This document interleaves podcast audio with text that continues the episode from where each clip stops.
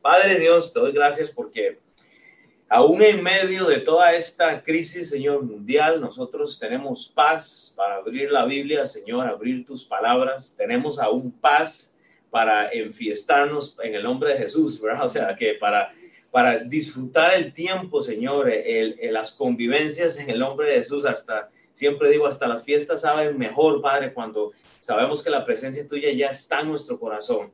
Hasta comer sale, se sabe mejor, hasta irse de vacaciones es mejor, Dios. Y, y aún en una celebración, Padre, eh, eh, eh, como estas en el país, donde la gente está celebrando una independencia, Señor, que hubo, en este país.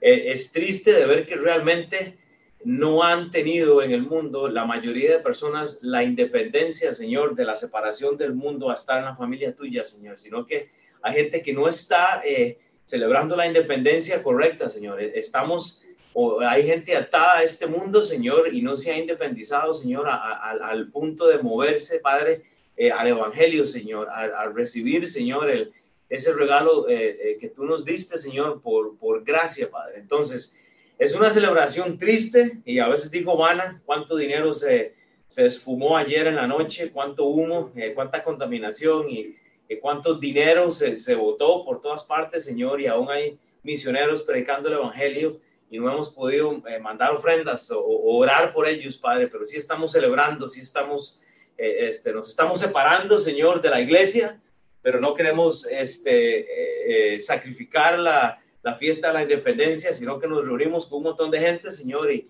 y no queremos por lo menos ni, ni, conectarnos en la iglesia. Entonces es, es interesante, Padre, cuando veo las reacciones de los cristianos hoy en día, Señor, que eh, si quieren separarse por, una parte, pero andan en fiestas.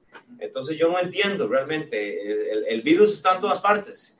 Está aquí en la iglesia, pero también está en el lago. Está aquí en la iglesia, pero también está en las fiestas, Padre. Está, está cuando usted está dando bombetas, Padre. Está en todas partes. Entonces, no entiendo, Padre. O sea, y sé que hay casos, Padre, donde hay que separarse y todo, pero Padre, que por lo menos estemos buscándote de ti día a día, Señor. No, no, eh, no estoy criticando, Señor, el separarse por un motivo, Padre, pero sí estoy criticando el libertinaje que hay en estos días, Señor. Entonces, Padre, que este mensaje sea de una bendición para nosotros esta mañana.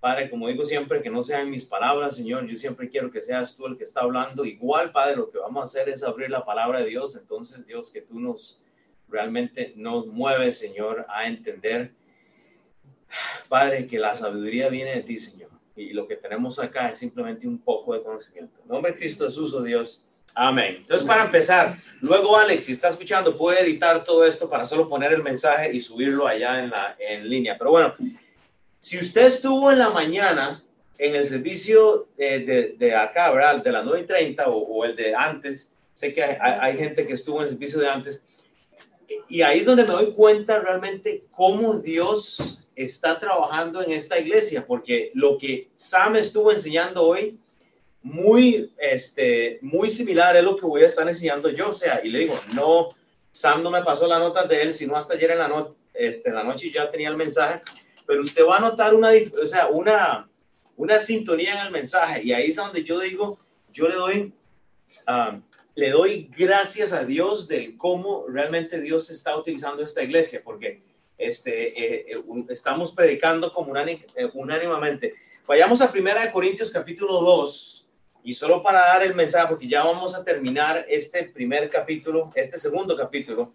Entonces voy a leer el contexto solo para eh, recordarnos un poco de a dónde hemos estado.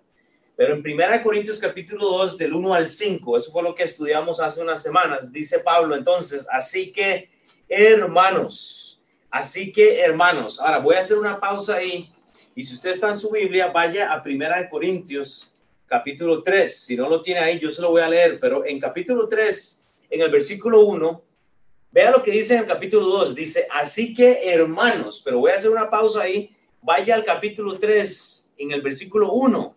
Pero vea lo que dice Pablo, porque yo lo quiero que usted entienda es que Pablo mueve a la audiencia siempre a lo que él quiere decir más adelante. Dice, de manera que yo, hermanos, no pude hablaros como a espirituales, sino como a carnales, como a niños en Cristo.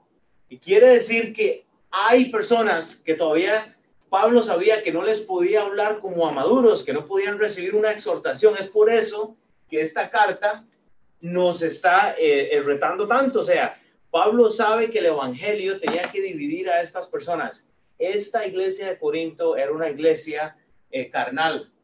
Cuando usted lee Primera de Corintios, usted está leyendo de una iglesia que está en un estado carnal. Entonces dice Pablo, vuelva al capítulo 2. Así que hermanos, cuando fui a vosotros, para anunciarnos el testimonio de Dios, no fui con excelencia de palabras o de sabiduría. Pablo entonces está hablando del evangelismo, o sea, porque él dice en el 2, me propuse no saber entre vosotros cosa alguna, dice, eh, sino a Jesucristo y a este crucificado.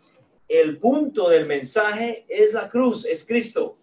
Usted tiene que tener ese mensaje. ¿Cómo eh, estoy yo en estos días hoy? O sea, estoy compartiendo las palabras de Cristo, sí o no. O sea, ese es el mensaje, es la cruz. Y estuvo entre vosotros con debilidad y mucho temblor. O sea, vemos el, el, el, el carácter que tenía Pablo. Él estaba entre ellos, ¿ok? Y ni, y ni mi palabra y ni mi predicación fue con palabras persuasivas de humana sabiduría, que es lo que vamos a hablar hoy. Hay un mensaje humano o espiritual que vamos a recibir. Y dice, sino con demostración del espíritu de poder para que vuestra fe no esté fundada en la sabiduría de los hombres, sino en el poder de Dios. Hay gente en el día de hoy, gente que lo que tiene es una fe fundada en lo que una persona me dijo. O sea, es en el conocimiento humano. Están fundando su fe, su esperanza en lo que la ciencia dice acerca del virus, en lo que la ciencia dice acerca de que cuando usted muera, usted va, a, a tener esto o va a dejar esto. Eh, está, eh, estamos fundando mal realmente nuestra fe. Y lo que Pablo quiere es que la fe de esta gente, que es carnal, está fundada en las cosas de arriba. Y luego dice, antes bien, como está escrito, cosas eh, que ojo no vio, ni oído yo, ni han subido el corazón del hombre, son las que Dios ha preparado para los que le aman. O sea, él, termina eso en el versículo 9. Pero bueno, leamos el 6, usted me pasa a la siguiente. Entonces dice acá, sin embargo, Hablamos sabiduría entre los que han alcanzado madurez. Eso es lo que Pablo quiere, que la gente alcance esa madurez. Versículo 7, más hablamos sabiduría de Dios en misterio. Hablamos esto del misterio. ¿Qué es el misterio? Fue Jesucristo. Jesucristo fue la revelación que nos fue dada a nosotros. Dice la sabiduría oculta. No estamos hablando de magia, no estamos hablando de absolutamente nada. Estamos hablando del misterio Cristo, la sabiduría oculta la cual Dios predestinó. Dios había preparado al Señor Jesucristo para que nos liberara. Y es por eso que el mensaje tiene que ser claro. Cuando nosotros hablamos de la palabra de Dios ante los siglos de nuestra gloria, versículo 8, la que ninguno de los príncipes de este siglo conoció, porque si la hubieran conocido, nunca habrían crucificado al Señor de gloria. Si el mundo crucificó a Cristo por ignorancia, y yo lo he dicho siempre, el mundo sigue crucificando a Cristo por ignorancia y es nuestro deber sacar la ignorancia de las personas que hay hoy en día. O sea, eh, nosotros estuvimos hablando con la gente del estudio bíblico, o sea, les hemos preguntado, ¿qué, ¿qué pasaría si usted muriera hoy? Bueno, no sé, ok, eso es ignorancia. Entonces hay que sacarlos a la gente porque si no, ellos van a crucificar a Cristo también. Y no que lo van a hacer físicamente ahorita, pero espiritualmente no van a formar parte de nuestra familia. Y en ese versículo 9, antes bien, como está escrito, ¿en dónde está escrito esto? En Isaías. Nosotros hablamos de esto, Isaías 64, usted puede buscarlo luego, pero Dios ha preparado esto para los que les aman. Entonces, ese es el punto, hermanos. ¿Qué vamos a ver hoy entonces?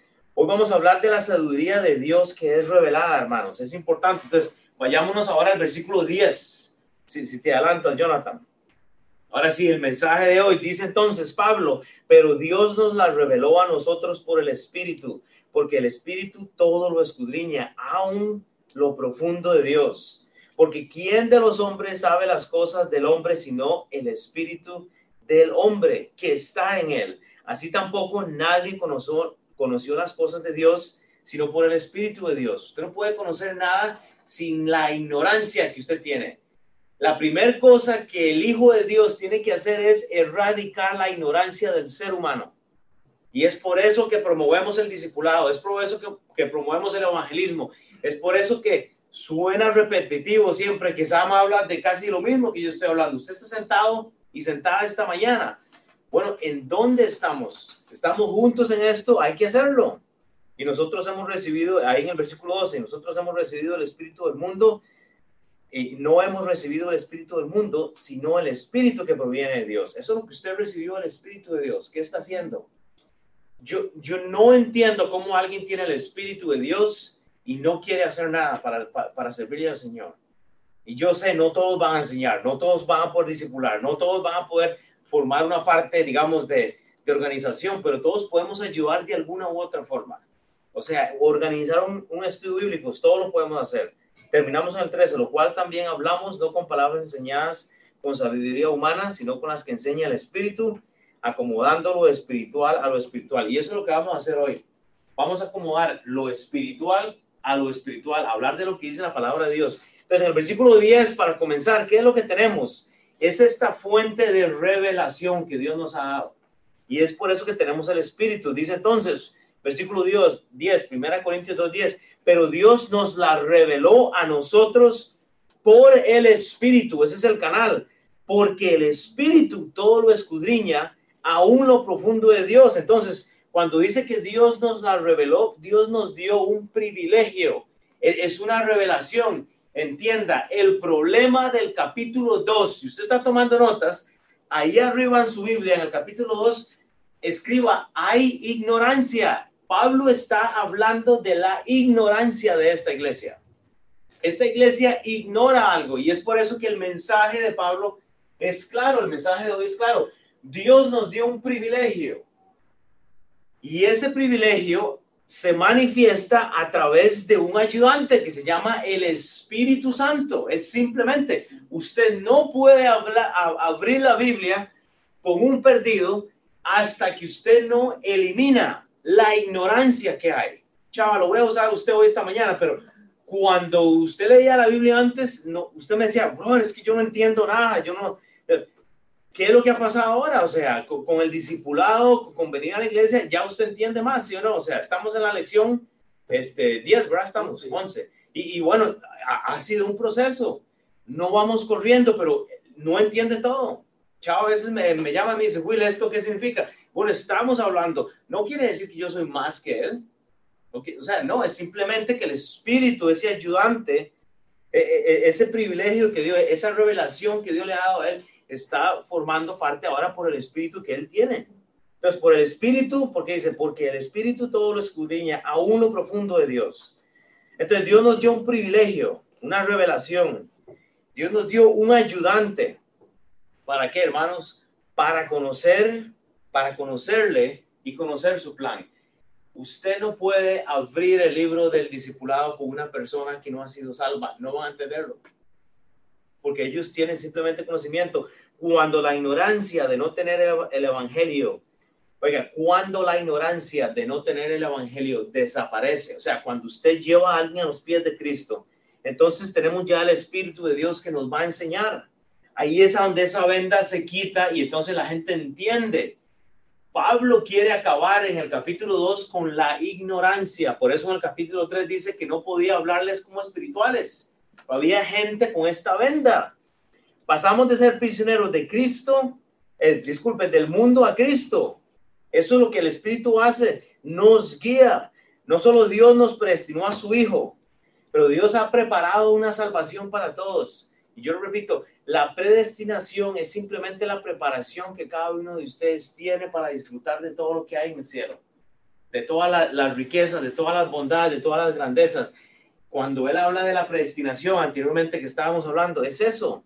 E-, él predeterminó que un Salvador venía a salvarnos, valga la redundancia. Entonces, por eso Pablo quiere que nosotros sepamos que Dios ha revelado cosas por su espíritu. Pero usted no puede hacer que alguien entienda la palabra de Dios si no es primero erradicando la ignorancia de no tener a Cristo. ¿Me explico? Y ese tiene que ser el reto para nosotros. No solo Dios preparó a su Hijo, pero Dios ha preparado más para nosotros. Pero todo empieza erradicando la ignorancia. Y es por eso que es importante. Todo este juego de palabras simplemente nos están llevando a tener Pablo dice, vea, lo que hay en esta porción es que hay un conocimiento, una sabiduría normal y hay otra cosa que Dios va a dar. O sea, la gente va, viene con sabiduría, viene con entendimiento, pero Pablo quiere hacer una división y lo que vemos hoy es la revelación de Dios, pero nadie va a poder entender absolutamente nada si no erradicamos la ignorancia. Las cosas de Dios tienen que revelarse en nuestras vidas, tienen que manifestarse. Vean lo que dice Romanos 1, 16 al 17. Wow, se ve bien grande eso, ¿verdad?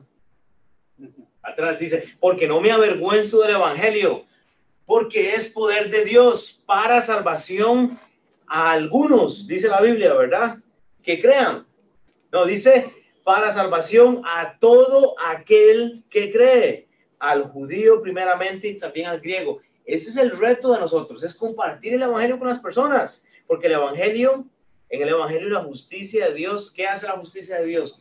Se revela, es lo mismo que está hablando en Primera Corintios 2.10.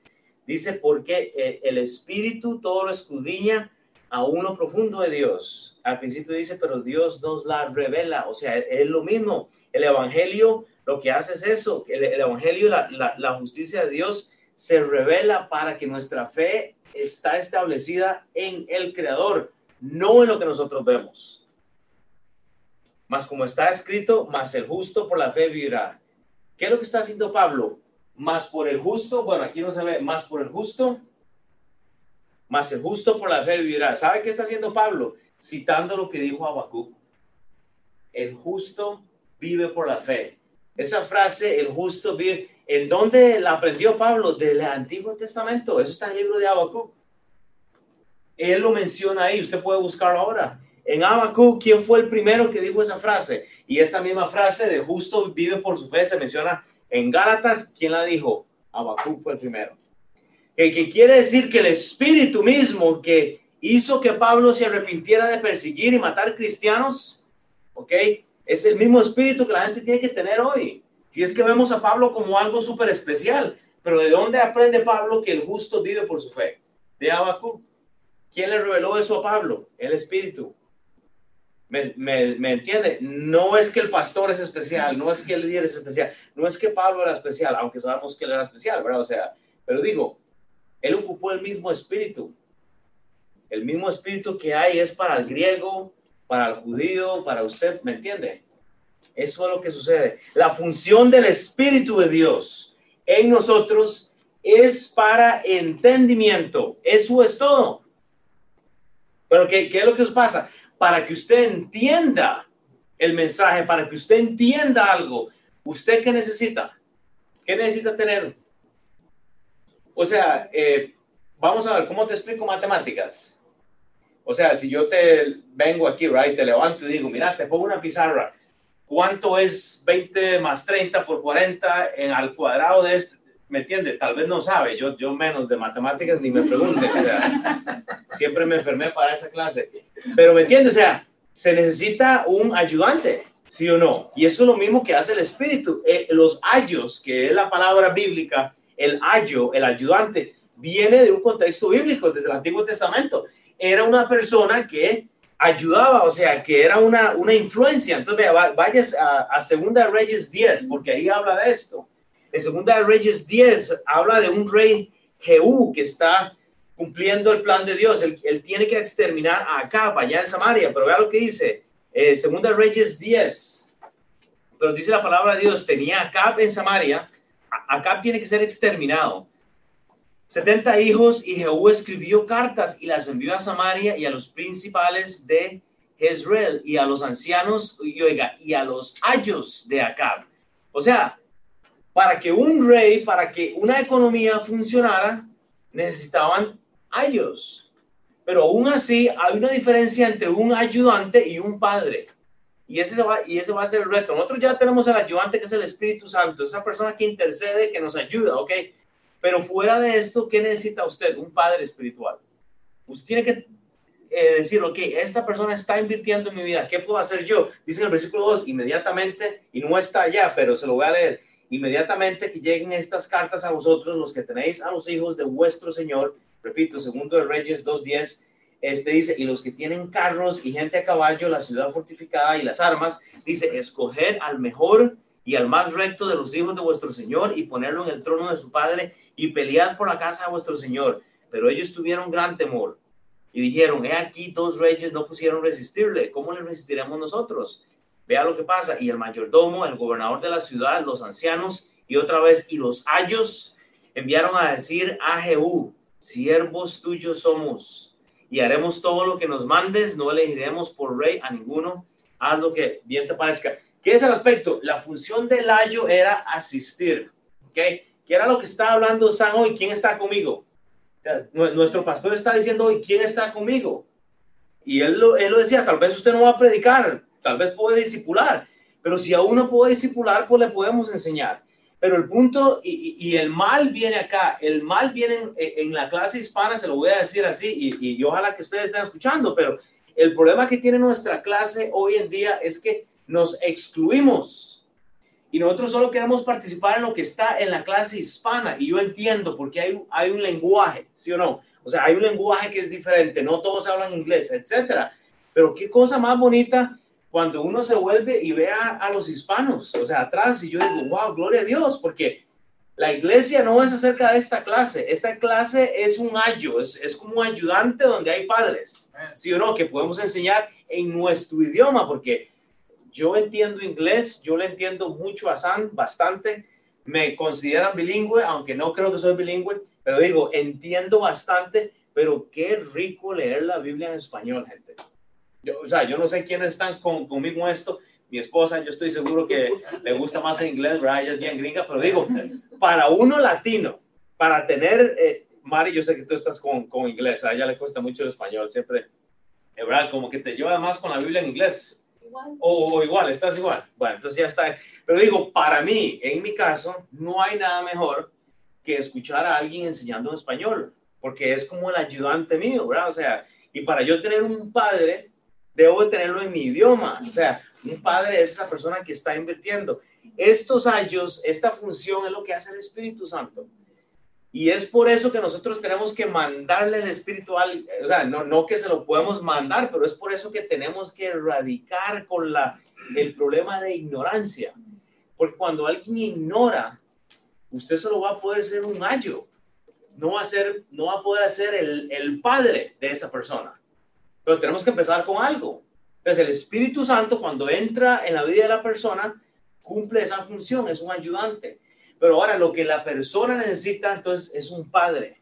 Vean 1 Corintios 4.15, solo para, para eh, eh, eh esto, para dar más énfasis. 1 Corintios 4.15. Porque aunque tengáis 10 mil años, eso fue lo que leyó San hoy, aunque tengáis 10 mil años en Cristo, ¿Qué es lo que dice Pablo? No tendréis muchos padres. Sí, ¿sabe qué es lo que sucede? Hay mucha gente que quiere predicar, que quiere tener su lugar. Hay mucha gente que quiere figurar. Hay mucha gente que quiere que se mencione su nombre. Pero ¿sabe qué es lo que pasa? Hay gente que no quiere ser padre. Me, explico. Hay, hay, una diferencia grande entre el ayudante y el padre. ¿Por qué es lo que dice Pablo? Porque aunque tengáis 10 mil ayudantes. Ay, yo invertí en esa persona. Yo, no, oigan, entienda, en Cristo. Porque aunque tengáis 10 mil años en Cristo, no tendréis muchos padres. ¿Y sabe qué es lo que necesitamos, hermanos? Padres. Necesitamos padres espirituales. Es gente que quiera poner su vida por otra persona. Es gente que quiera pasar tiempo con otras personas. Lo que necesitamos es que usted se involucre en la iglesia pues en Cristo Jesús yo os engendré por medio del Evangelio.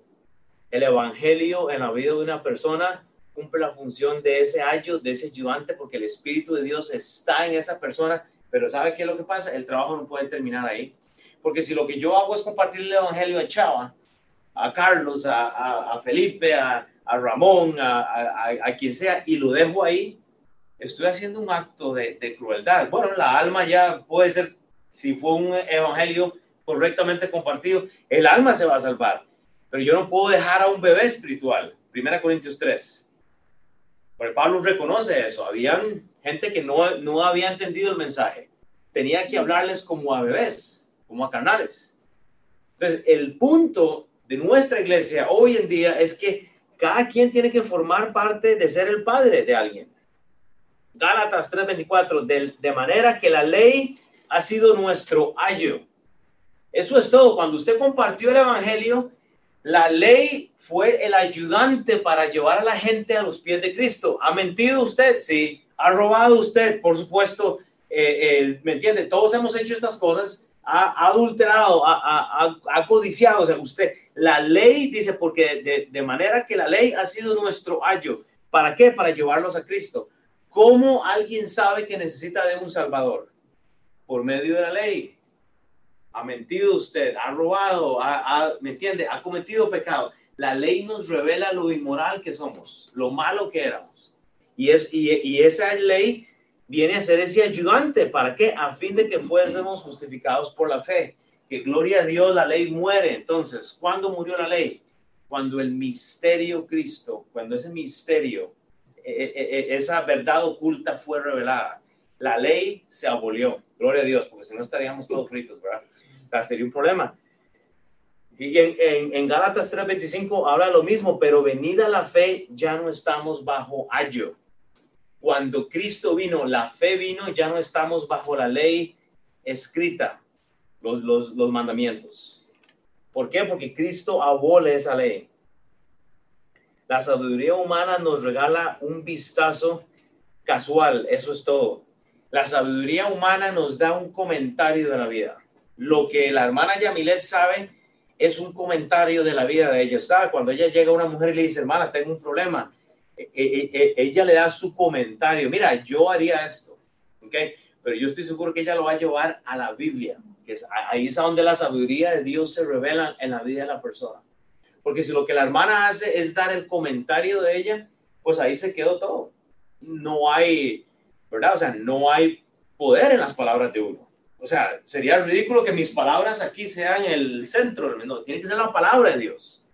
El punto que deseo hacer es esto, hermanos, necesitamos ayudantes. Y, y los ayudantes, los ayos, son, son buenas intenciones. O sea, gente quiere ayudar y todo eso, pero queremos padres.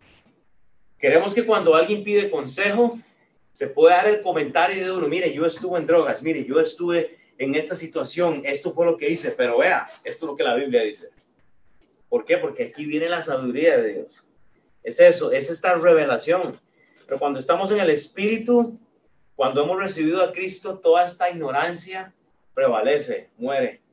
Porque en Cristo hay algo que se quita y ya nosotros entendemos, hay algo especial que sucede. Ayer, en mi aniversario de, de 14 años de casado, estoy súper agradecido con mi esposa, pero yo le decía a mi esposa, yo no quiero que este libro salga de mi hogar. O sea, yo necesito que este libro sea la realidad en la vida de mis hijas, en mi vida. Yo le dije a, mi esposa, no permita que yo pase un día sin, sin, estar en la palabra de Dios, porque no tengo derecho entonces a, a, enseñar la Biblia. Me explico. Que ese fue el reto. Oramos y estamos hablando de esto. Yo no quiero que este ayudante pase y simplemente pase. Yo necesito que esto sea una realidad. Pero fuera el ayudante, ¿qué necesito? yo necesito de, Jesús, yo necesito de Mao, yo necesito de Carlos, yo necesito de Alex que está en la casa, de, de Jera, de Chava. Yo necesito que ustedes sean padres también, porque hay consejos que ustedes me pueden dar a mí. Ah, por supuesto, yo sé que todo lo hago mal. O sea, igual no, ¿verdad? O sea, siempre va a haber una queja con, contra el pastor y, lo entiendo. Pero por eso necesitamos padres en Cristo. Mira, Will, yo creo que eso se podría. Ah, bueno, genial. Mira, yo te puedo ayudar con eso. Genial. Necesitamos padres, gente que está en la palabra de Dios, que ama reproducirse. Pero es difícil, ¿verdad? Un año pasa, pero un padre espiritual se queda. ¿Sabe? Un ayudante, mira hermano, voy a pasarme de casa, necesito ayudantes. Y ya le vienen a ayudar y ya se va todo el mundo y ahora si se queda uno a poner y todo, pero ¿me entiende? Llega alguien y, y empieza a ayudarle a uno con proyectos, híjole, se vuelve como un padre para uno y solo haciendo una analogía, ¿verdad? O sea, necesitamos padres en Cristo. Segunda Corintios 3:18. Segunda Corintios 3:18. Por tanto, nosotros todos mirando a cara descubierta como en un espejo la gloria del Señor. Oiga, somos transformados de gloria en gloria en la misma imagen. Usted entiende que usted viene a ser como Cristo, como por el Espíritu del Señor. Pero para que esa ignorancia se erradique, usted necesita la salvación primero. Y es por eso que usted tiene que orar por la gente que está a cargo suyo. Moviéndonos al versículo 2. El versículo 2 habla del conocimiento, o sea, sin el versículo 1 que hablamos, la fuente de la revelación en el versículo 10, pero en el versículo 11 de 1 Corintios 2 habla del conocimiento. Usted va a tener conocimiento humano o divino. Dice en el versículo 11, porque ¿quién de los hombres sabe las cosas del hombre sino por el espíritu del hombre que está en él? Hermanos, hay entendimiento humano, simple. Usted va a tener entendimiento humano, conocimiento humano. Usted va a entender cosas por lo que ustedes ya. Pero vea la segunda parte de este versículo. Así tampoco nadie conoció las cosas de Dios sino por el Espíritu.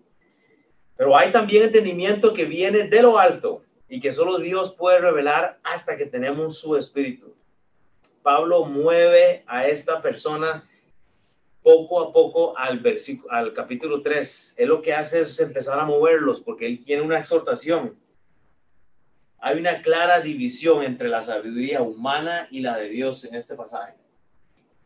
O sea, usted, usted va a conocer lo humano o lo de Dios. O sea, ¿qué es lo que quiere conocer? Yo no sé si le ha pasado a usted. no, no, o sea, e, este versículo es tan simple, pero a veces es como, uno dice, ¿cómo, lo, eh, cómo, cómo puedo explicar una buena analogía? Pero piensen esto, vea. No sé si le ha pasado a usted que usted iba caminando, ¿verdad? Usted va caminando ahí y de pronto se para una cáscara de banano o hay un hueco y se cae usted y, se, y usted se cae y se levanta rápido porque usted no quiere que nadie lo vea, ¿verdad? Y se levanta y se sacuda usted y usted vuelve a ver para todas partes a ver si alguien lo vio para que no le dé vergüenza, ¿verdad? ¿Sabe qué es eso? Conocimiento. Usted conoce y sabe, usted entiende que si alguien vio la caída suya, todo el mundo se va a reír.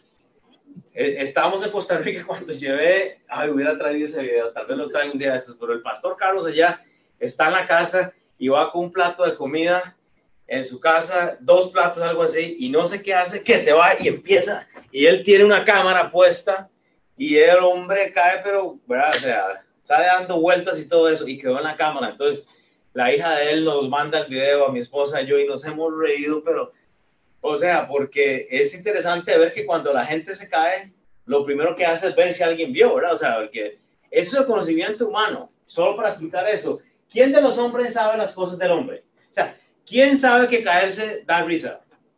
De, pues porque nosotros somos hombres y humanos, pues nos, nos da risa, ¿sí o no? O sea, ¿me entiendes? Si no el espíritu del hombre, usted tiene un espíritu que es humano, que viene del hombre, pero la diferencia es que así también, así tampoco Nadie conoce lo que dice la Biblia a menos que usted tiene el Espíritu. Entonces, cuando hablamos de la Biblia, su emoción no puede verse transmitida a menos que usted ya tiene el Espíritu, que la ignorancia fue eliminada. Ese es el asunto. En la parte espiritual, Pablo nos está retando a pensar que no podemos conocer a la persona de Cristo si no hemos llegado a la fe. Es por eso que hay ignorancia en la iglesia. Es por eso que hay asistentes es por eso que hay profesiones de fe, pero no hay transformaciones. Porque la gente no ha entendido, no, no, no tiene la mente de Cristo todavía. Y eso es lo que queremos. Primera Corintios 3, del 1 al 3, de manera que yo, hermanos, no pude hablaros como a espirituales, sino como a carnales, como a niños en Cristo. ¿No ha tenido usted alguien que le quiere hablar a usted de algo bíblico y cuesta mucho? Difícil, ¿verdad? Porque no entienden, no entienden, no están en Cristo. O sea, dice en el versículo 2, os di a beber leche y no vianda, porque aún no erais capaces, ni sois capaces todavía. Eso es lo que vamos a estudiar en un par de semanas, porque aún sois carnales, pues habiendo entre vosotros, entre vosotros celos, contiendas y, y disensiones, no sois canales y andáis como hombres. O sea, es interesante. Pablo continúa moviendo el discurso y no solo Pablo, pero las escrituras siempre nos quieren mover a algo más. Es por eso que recomendamos leer un, un libro desde el principio y terminarlo, porque usted va leyendo cómo la, la, la, el contenido bíblico añade más y, añade, y es lo que nos lleva a la madurez, que hablamos de eso hace unas semanas. Las escrituras nos dan a conocer muchas cosas, pero esto debemos, por eso que debemos de estar en el Espíritu.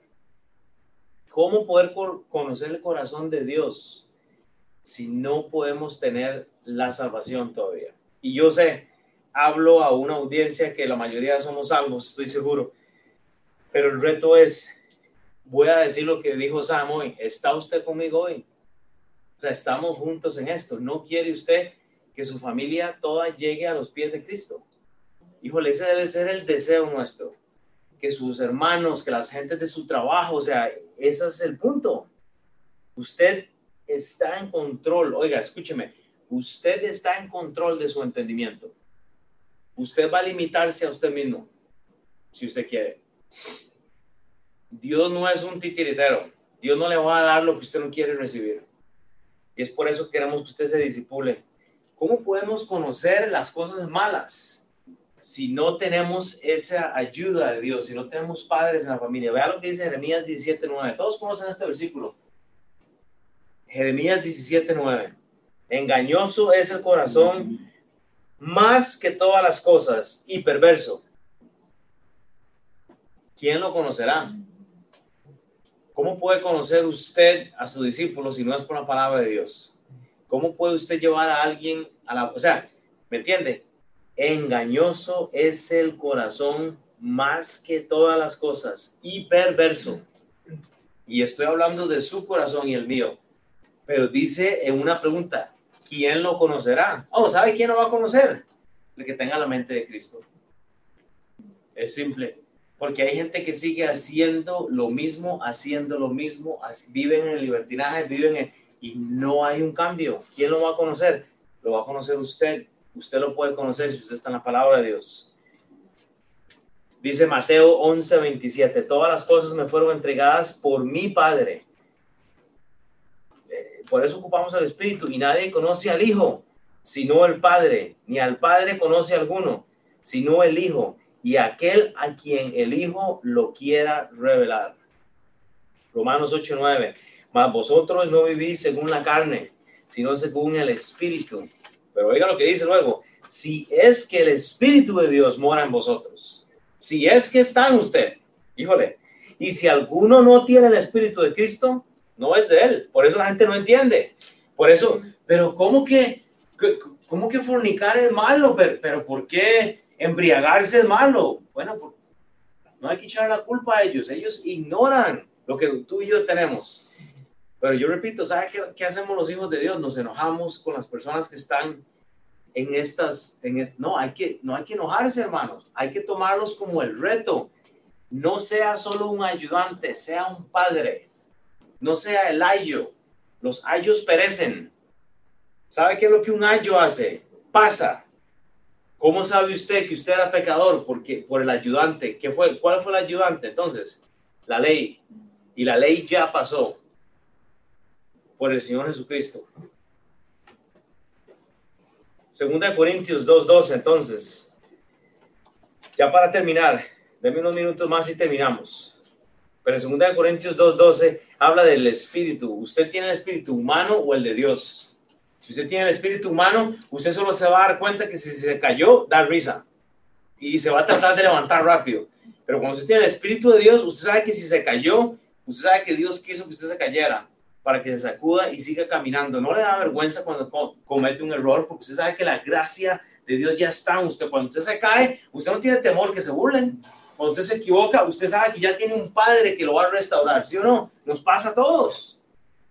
Dice el versículo 12, 1 Corintios 2, 12. Piense esto con, con, con, esta vista, o el espíritu humano o el de Dios, dice Pablo, y nosotros no hemos recibido el espíritu del mundo. O sea, entienda, usted no ha recibido el espíritu, no se sacuda y no piense que, que si se cayó la gente se va a reír, no, o sea, es el espíritu del mundo, el espíritu se mofa cuando usted se equivoca, sino el espíritu que proviene de Dios para que sepamos lo que Dios nos ha concebido. Número uno, la salvación nos ha separado y nos ha diferenciado. Esa es la diferencia, valga la redundancia. La salvación no, nos separa, la salvación quita la ignorancia y, y, nos despeja la mente y nos hace ver que si me equivoqué, Dios no me va a matar. Dios me va a restaurar, que si me equivoqué, yo sigo para adelante, o sea, Él está conmigo. Me, me, explico, ese es el asunto. Pero ¿qué es lo que pasa? La salvación nos ha separado para entendimiento, o sea, la salvación termina con la ignorancia de este mundo, punto. Usted ya no es un ignorante, ¿por qué? Porque dice que si no el Espíritu, versículo 12 de 1 Corintios 2, sino el Espíritu que proviene de Dios para que eh, sepamos lo que Dios nos ha concedido. ¿Qué es lo que Dios nos ha concedido? Todo nos ha dado, gracia nos ha dado una ciudadanía, ciudadanía que no está aquí. Nuestra ciudadanía ya no está acá, está en los cielos. Estamos de paso por acá nomás. Lo que sucede es que los que hemos alcanzado la salvación, este regalo, ¿sabe qué pasa? Nos hemos quedado estancados a veces. Ya somos salvos y estamos ahí como quien dice, la iglesia de hoy en día está hecha de cristianos que hablan de compartir el evangelio, que hermano, que hermana, y, no hacemos nada. No estamos haciendo nada con lo que Dios nos ha dado, ¿me entiende? Tenemos una fe que no habla, tenemos un testimonio que no testifica, tenemos una Biblia que no la podemos explicar. ¿Por qué? Porque no nos disipulamos. Y yo siempre digo, ¿quién quiere disipularse? ¿Quién quiere aprender un poco más? Lo que Dios desea es un proceso. Lo que Dios desea es realmente un proceso. Se ha vuelto un asunto de, de este, menospreciar más que un asunto de un proceso. O sea, cuando usted es discípulo, usted cauta, eh, usted puede este, entender que la vida cristiana es acerca de un proceso, pero ¿sabe qué es lo que hacemos muchos? Menospreciamos, no, ya yo soy salvo, pues ahí me quedo, o sea, es un problema. Lo que Dios nos ha concedido y revelado es para que lo pongamos en práctica, no para meterlo en un baúl. Dios nos ha revelado cosas que son importantes, no las ponga usted en un baúl. Hay hijos de Dios que nunca han invitado gente a la iglesia. ¿Está usted con nosotros entonces o no? Hay gente que no quiere asistir al servicio de las nueve. Porque, o sea, que es que somos exclusivos de los latinos, o sea, que no entiendo. Esta es una iglesia ¿verdad? O sea, si podemos ir al, servicio de allá, pasemos acá, invitemos a gente. Y, bueno, hay veces que no se puede venir, etcétera. Yo, yo entiendo esto. Es incómodo escuchar a veces con la traducción, pero por lo menos trate de venir acá. Hermanos, ore cuando tiene que empezar usted su discipulado. Ore cuando usted debe empezar su estudio bíblico. Si necesita ayuda, vea Filipenses 1, del 23 al 28. Filipenses 1, Ahí habla Pablo igual, pero búsquelo en su Biblia, Filipenses 1, 23, 28. Dice la palabra de Dios en, el 23, porque de ambas cosas estoy puesto en estrecho. Está hablando Pablo igual, teniendo deseo de, partir y estar con Cristo, lo cual es muchísimo mejor. O sea, o, sea, oiga lo que dice Pablo. Vea, lo voy a leer otra vez. Porque de ambas cosas estoy puesto en estrecho o sea, como que dice, estoy ahí yo en el medio, porque vea lo que dice, teniendo el deseo de partir. No, él no quería irse de viaje. No, él quiere estar con el Padre. Él dice, ya, ya, ya estoy al, al punto, dice. Teniendo el deseo de partir y estar con Cristo, lo cual es muchísimo mejor. Pero vea lo que él elige. Él elige ser un padre. Y eso es lo que le quiero retar con este versículo. Pero quedar, pero quedar en la carne es más necesario por causa de vosotros. ¿Quiénes son vosotros en su vida? ¿Quién es la persona que usted le está compartiendo? Versículo 25, y confiado en esto, sé que quedaré, que aún permaneceré con vosotros, con todos vosotros. Oiga esto, para vuestro provecho y gozo de la fe, para que abunde nuestra gloria de en Cristo Jesús por mi, por mi presencia otra vez entre vosotros. 27, solamente que os comportéis como es digno del Evangelio de Cristo. O sea, como Pablo dice, yo no voy a estar aquí si usted no se está comportando como el Evangelio de Cristo. ¿De qué vale que yo empiece a ser el discipulado con alguien y que la persona no quiera comportarse como es digno del Evangelio de Cristo? O sea, hay que hacer cambios para que os sea que vaya a veros o que esté ausente. O sea, que como que dice, si estoy con vos o no, que oiga de vosotros que estáis firmes en un mismo espíritu, combatiendo unánimes por la fe del Evangelio y en nada intimidados por los que se oponen, para que ellos ciertamente dice eh, que para ellos ciertamente es indicio de perdición, más para vosotros de salvación y esto de Dios. Esto me lleva a un principio de Efesios. En Efesios 2.19 la Biblia dice, así que ya no sois extranjeros ni advenedizos, sino con ciudadanos de los santos y miembros de la familia de Dios. Usted es miembro de la familia real. Usted es miembro de la familia real. Efesios 2.19. Punto. Usted no tiene que verse como el mundo. Usted está en el mundo. Yo decía chavo el otro día, hasta una fiesta familiar sabe mejor cuando uno sabe y tiene la paz que Cristo está en nuestro corazón. O sea, hasta irse de vacaciones sabe rico, porque si se me voy a la playa y me cae un coco en la cabeza, ¿verdad? que un bonito me tira un cocazo y me muero ahí, sabe mejor, porque yo sé que si yo me muero, pues ya aquí queda, ya, ya estoy bien, o sea, sabe mejor que le caiga un cocazo en la cabeza, porque yo ya está uno, ¿verdad? O sea, nosotros ya no tenemos el espíritu del mundo. Cuando tenemos eh, eh, el Espíritu de, de, Dios hay una diferencia, no hay dudas de invitar a alguien, no hay, no hay, no hay temor. Cuando nos reunimos con una persona que sabemos que debería estar acá, uno, no hay temor, no, no le vamos a juzgar, sino que queremos influenciarle un poco para este lado, no, no le vamos a juzgar, o sea, hermanos, es que, o sea, ponemos excusas para todo. Y yo no, mira, no estoy hablando de vidas perfectas, pero vivo de gente que tiene gozo de servirle a Cristo. Y voy a terminar con este versículo. Vean, Vean lo que dice ya para terminar este pasaje. Ah, bueno, nos falta una historia más, pero vea esto. En 1 Corintios 2.13 termino esta mañana con esto. Dice entonces, lo cual, porque aquí lo que nos da es la herramienta básica, que es lo que usamos en nuestra iglesia, que es la Biblia. No lo que dice Will. 1 Corintios 2.13 dice la Biblia. Lo cual, o sea, tome en cuenta lo que hablamos hoy, o sea, lo cual, o sea, lo que yo les acabo de decir, tómalo en cuenta hoy. Dice Pablo, lo cual también hablamos. O sea, toma en cuenta lo que hablamos hoy y hable hoy y el día que sigue y el día que sigue lo que hablamos hoy. ¿Me explico? O sea, que lo que hoy hablamos no se quede ahí. Entonces, toma en cuenta lo que hablamos hoy y hable hoy y mañana y el día que sigue lo que hablamos hoy. También hablamos no con palabras enseñadas por sabiduría humana, sino con palabras que enseña el Espíritu. O sea, hable con lo que dice la Biblia, no con lo que yo dije, porque si no va a ser un enredo. Estoy seguro que le hice un enredo hoy, seguro. No, hable con las palabras de Dios, hable con lo que dice la Biblia, quite la ignorancia de las personas. Ese es el problema del capítulo 2. Hay una ignorancia acomodando lo espiritual a lo espiritual. Siga aprendiendo cómo trazar la palabra de Dios. Pablo culmina esta sección diciendo que lo que debemos de hablar es simplemente lo que viene de parte de Dios, no lo que el mundo nos ha enseñado. Eso significa que no podemos hablar, o sea, yo no estoy diciendo que usted no pueda hablar de política, que usted no pueda hablar de problemas raciales, yo no estoy diciendo que usted no pueda hablar de, de fútbol o de... No, no, no, no, o sea, e, eso va a estar siempre, pero Así que usted está hablando de política, de problemas y de todas estas cosas, meta a Cristo en su conversación para que la ignorancia del ser humano cae y dice, híjole, si este hombre tiene razón, lo que me está diciendo es la verdad. Meta en sus conversaciones es tener conversaciones entre las cuales exponemos a la persona de Cristo poco a poco.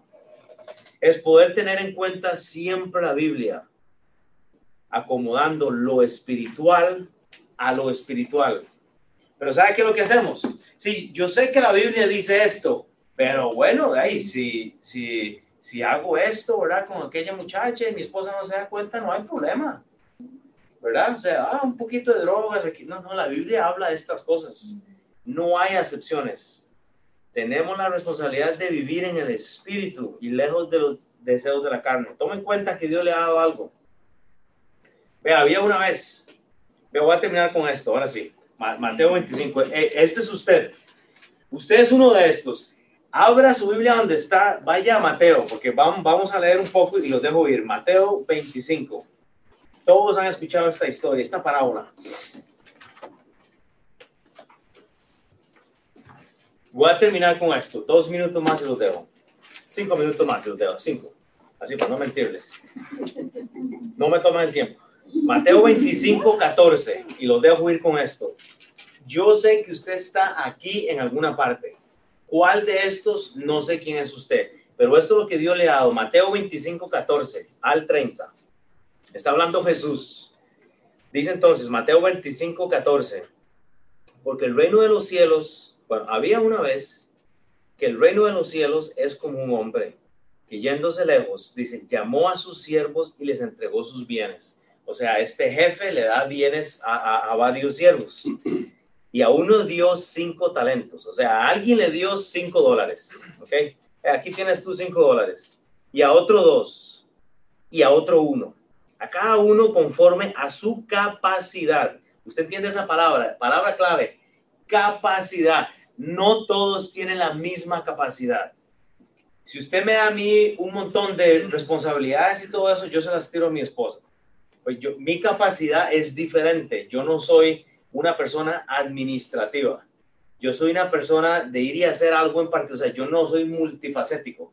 Alex, que está sentado allá en la casa ahorita, eh, él está haciendo muchas cosas que yo no, yo no tengo deseo de hacer, no quiero hacer, no las voy a poder hacer bien porque él tiene, ¿me entiendes? Hay, una capacidad, Mau tiene otra capacidad, Carlos tiene una capacidad, Carlos, yo no conozco, y discúlpame todos los demás, pero Carlos tiene una capacidad de servicio que nadie la tiene en la iglesia, o sea, es impresionante, este hombre está en todo y lo hace bien, o sea, él lo puede, yo no puedo hacer esto.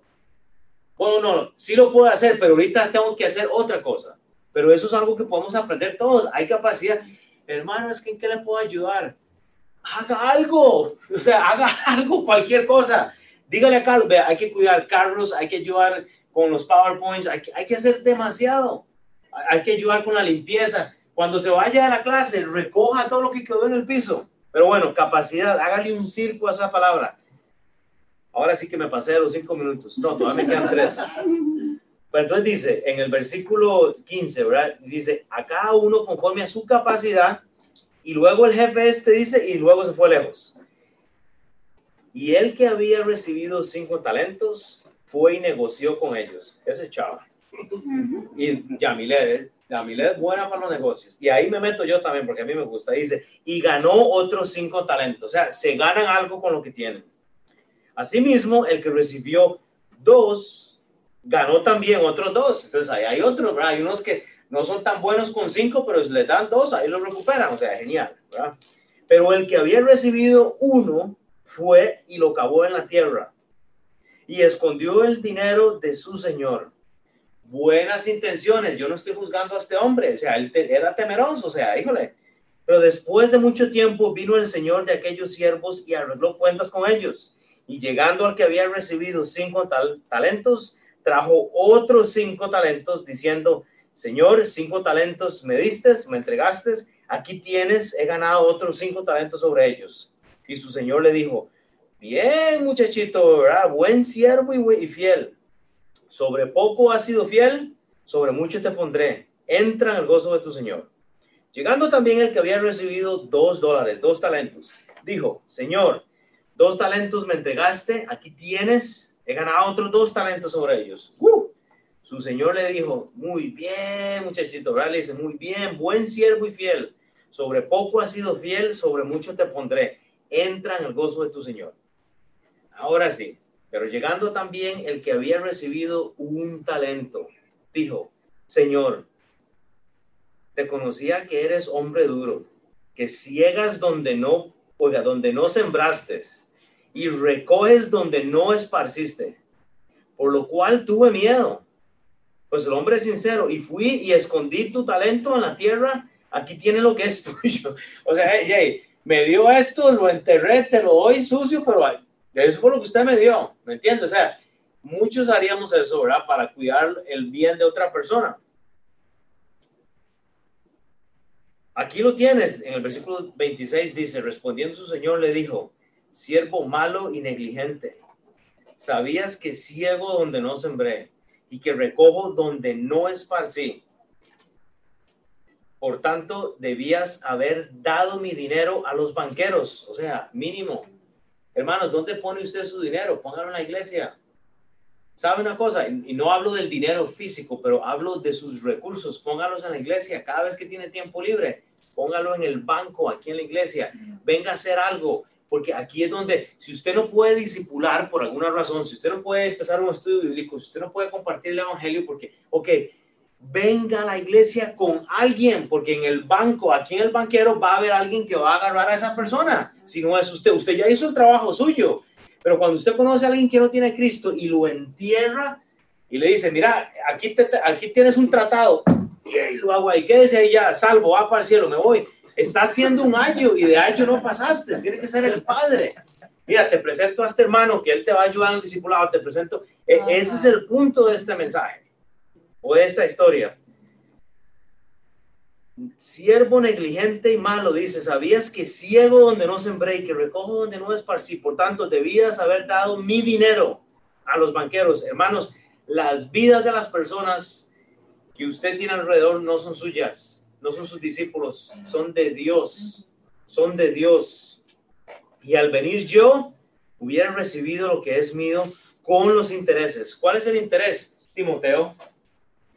Pablo evangeliza, enseña a Timoteo, de, disipula a Timoteo y luego él lo envía.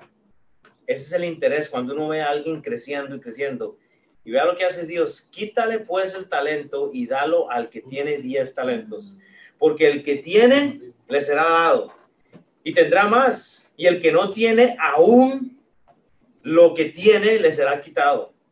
Y al siervo inútil echarle en las tinieblas de fuera. Ah, oiga, allí será el lloro y crujir de dientes. Según el apóstol, eh, según el profeta este Ezequiel, hay sangre en las manos, hermanos, cuando usted no comparte el evangelio, o sea, hay una historia y no me voy a meter ahí porque ya, ya les doy más de cinco minutos. Ya me pasé dos minutos y 52 segundos, pero vea, ese es el punto y termino aquí ahora sí. usted tiene algo, Dios le ha dado a usted algo la sabiduría de Dios ha sido revelada a usted. ¿Qué va a hacer?